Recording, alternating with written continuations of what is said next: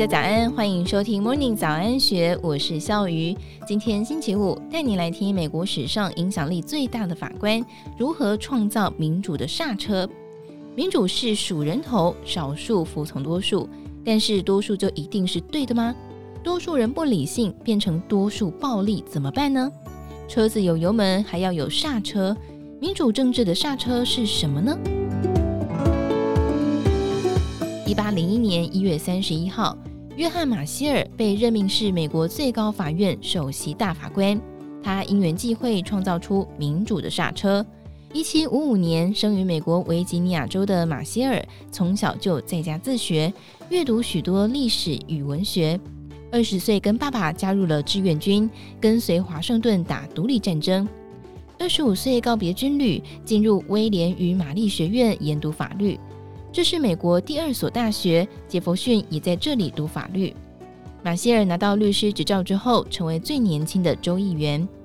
美国建国是十三州的联盟，各州缺乏计税的基础，战争债务难以偿还。于是，马歇尔主张建立联邦宪法，跟麦迪逊合作，成功让维吉尼亚州批准了联邦宪法。当时的财政部长汉米尔顿发行美元，创办国债，运用全新的财务手段让国家运作。但是杰弗逊、麦迪逊都反对设立中央银行，担心联邦权力过大，让各州失去了独立的地位。他们成立民主共和党，对抗汉米尔顿、亚当斯的联邦党。马歇尔是站在联邦主义这边，跟杰弗逊成为死对头。华盛顿邀请马歇尔出任司法部长，他就婉拒了。一七九七年，华盛顿不肯续任，副总统亚当斯竞选成功，成为第二任的总统，输家杰佛逊则是副总统。一八零零年，马歇尔出任国务卿，在隔年，杰佛逊当选总统，而亚当斯在卸任之前就提名马歇尔是最高法院首席大法官。联邦党失去行政与立法的主导权，便用力争夺司法权。亚当斯紧急任命四十二个联邦党人做治安法官，有十七份委任状在最后一天才送到办公桌。他急着签署委任状，但是来不及寄发出去。第二天，新总统杰佛逊到任了，他不让联邦党称心如意，下令新国务卿麦迪逊搁置不发。被任命却没有收到委任状的马伯里把麦迪逊告上了最高法院。他认为马歇尔正好能够给杰佛逊一锤。马歇尔是有锤子，但是能够轻易的锤下去吗？他可以依法判决，强制现任的总统执行前任命令。但是国家才刚建立，三权分立到底该怎么运作，还在摸石头过河。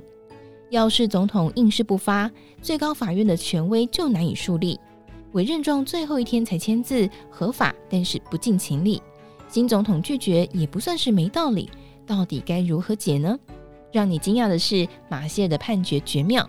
他先告诉马伯里：“你的起点不对，诉讼要从地方法院开始，一级一级打上来。”律师引用了一七八九司法条例第十三条，马伯里有权直接要求最高法院强制执行。但是马歇尔见招拆招，说第十三条虽然是法律，但是他扩大到最高法院的管辖权，破坏了三权分立，违反宪法。而违宪的法律并不算数。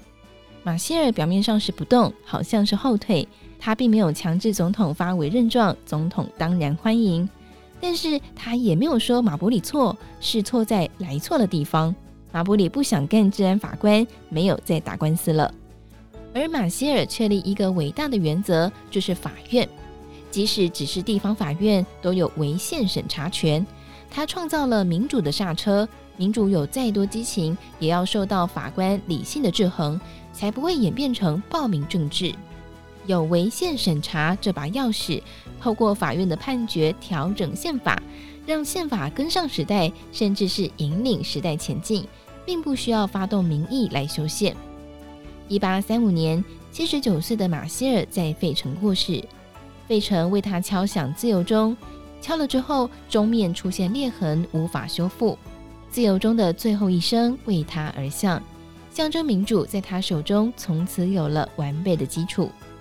以上内容出自《金周刊》一千三百三十三期好广财专栏，更多精彩内容欢迎参考资讯栏。祝福您有美好的一天，我们明天见，拜拜。